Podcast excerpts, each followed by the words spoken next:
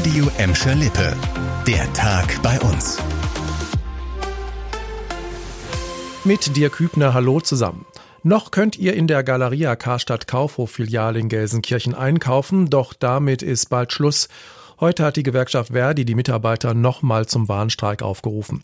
Hintergrund ist der von den Gläubigern genehmigte Sanierungsplan des insolventen Unternehmens. Dazu gehört auch die Schließung von bundesweit 47 Filialen. Auch das Kaufhaus in der Gelsenkirchener Innenstadt ist dabei. Offiziell begründet Verdi den Warnstreik heute mit den festgefahrenen Tarifverhandlungen für die aktuell noch 17.000 Beschäftigten. Das Kaufhaus in Gelsenkirchen soll Ende Juni dicht gemacht werden. Vergangenen Samstag hatten die Mitarbeiter schon vor der Filiale protestiert.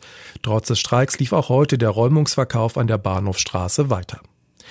Wir bleiben in Gelsenkirchen. Sie ist ein Nadelöhr zwischen der Gelsenkirchener Innenstadt und Horst, die beschädigte Kanalbrücke an der Grotowstraße. Gleich zweimal sind Schiffe auf dem Kanal mit der Brücke kollidiert. Wegen der Schäden kann der Verkehr in beide Richtungen nur einspurig auf der Brücke laufen. Jetzt die gute Nachricht, bald bekommt ihr dort wieder freie Fahrt. Ab sofort läuft die Reparatur. In acht bis zwölf Wochen sollen die jetzt noch gesperrten Spuren Richtung Horst freigegeben werden. Andreas Knoll ist Brückenbauingenieur bei der Stadt Gelsenkirchen. Er rechnet jetzt nicht mehr damit, dass noch was schiefläuft. Probleme ähm, können immer irgendwie auftreten, aber ich denke mal, wir haben alles vernünftig geplant und, und, und, und durchüberlegt, sodass wir in der Regel davon oder jetzt davon ausgehen, dass das eigentlich alles funktionieren sollte. Bis zu 400.000 Euro soll die Reparatur der Brücke kosten. Das Geld wird aber von der zuständigen Versicherung des Verursachers übernommen. Über die Brücke fahren täglich bis zu 20.000 Autos und Lastwagen. Auch die Landesstatistiker beschäftigen sich immer wieder mit dem Thema Verkehr. Heute haben die Experten Daten zu den Pendlerströmen bei uns veröffentlicht und das Ergebnis auf den Punkt gebracht, Gladbeck, Bottrop und Gelsenkirchen sind für Menschen aus anderen Städten offenbar attraktive Arbeitsorte. Mehr als 45.000 Beschäftigte sind 2021 jeden Tag für den Job in unsere Städte gefahren. Die meisten kommen aus den unmittelbar angrenzenden Städten. Ein Beispiel, in Gelsenkirchen arbeiten alleine 7.000 Estner. Auf der anderen Seite pendeln aber auch viele Menschen aus unseren Städten zum Arbeiten in eine andere Stadt.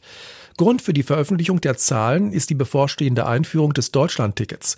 Durch das neue Monatsticket für 49 Euro dürfen einige Pendler vom Auto auf Bus und Bahn umsteigen. So soll es auch weniger Staus auf unseren Autobahnen geben. Und auch bei diesem Thema geht es weitestgehend um den Verkehr. An vielen Haltestellen im Bottrop sollen bald nicht nur Busse einen Stopp einlegen, sondern auch die ein oder andere Biene. Denn der Werbespezialist Ströer stellt zwischen Kirchhellen und Ebel 88 neue Wartehäuschen auf und 50 davon bekommen Ökodächer mit Pflanzen. Bei der Pflanzenauswahl wurde laut Stadt darauf geachtet, dass sie sich über Jahre halten, auch mal eine längere Trockenheit vertragen und nur wenig Pflege brauchen. Durch unterschiedliche Blütezeiten sollen sie möglichst lange im Jahr Bienen und andere Insekten anlocken. Die Ökodächer der 50 Bushaltestellen speichern außerdem Wasser und sollen an heißen Sommertagen durch Verdunstung für Abkühlung sorgen. Also quasi eine natürliche Klimaanlage an der Bushaltestelle. Geld für das Projekt im Bottrop gibt es übrigens von der Europäischen Union.